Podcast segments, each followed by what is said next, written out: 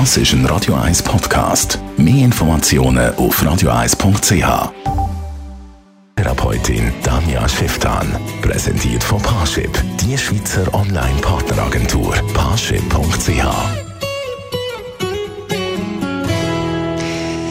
Tanja Schifftan, Beziehungsexpertin und Sexualtherapeutin, spricht heute etwas an, wo leider so grundsätzlich viel zu wenig passiert. Es geht in ihrer Kolumne heute ums offene Schwätzen über Sexualität bei den Frauen und auch bei den Männern.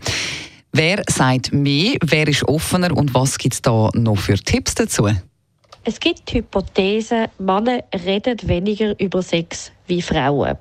Also erstens mal so die Männer und die Frauen gibt es ja eh nicht.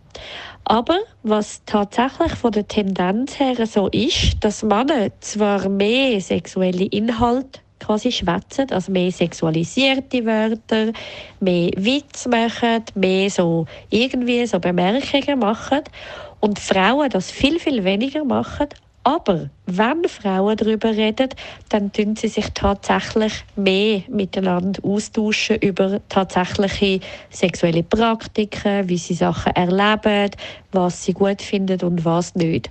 Und das ist eigentlich sehr ein typischer Unterschied zwischen Männern und Frauen, dass Frauen gar nicht so häufig wollen einfach Lösungen haben oder irgendwie wollen Sachen einfach so in den Raum werfen, sondern viel mehr das Bedürfnis haben, den Sachen auf den Grund zu gehen und zu analysieren und zu verstehen und so weiter.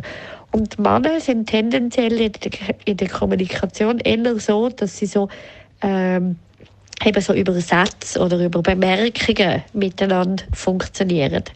Aus meiner Sicht, aber ich bin natürlich auch eine Frau, ist es häufig so, dass wirklich miteinander reden gewinnbringender wäre, weil was so der einen Mann ein bisschen abhanden geht, dass sie zum Beispiel wissen, also eben nicht wissen, dass ihre Kollegen vielleicht auch mal Schwierigkeiten haben und sie müssen sich ein bisschen weniger allein fühlen.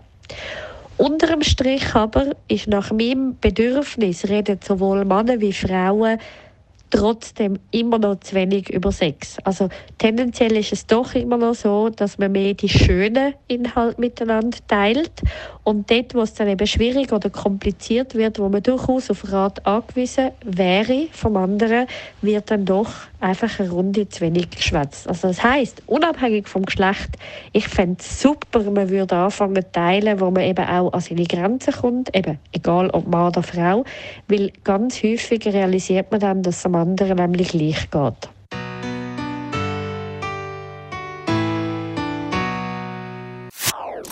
Das ist ein Radio 1 Podcast. Mehr Informationen auf radio1.ch.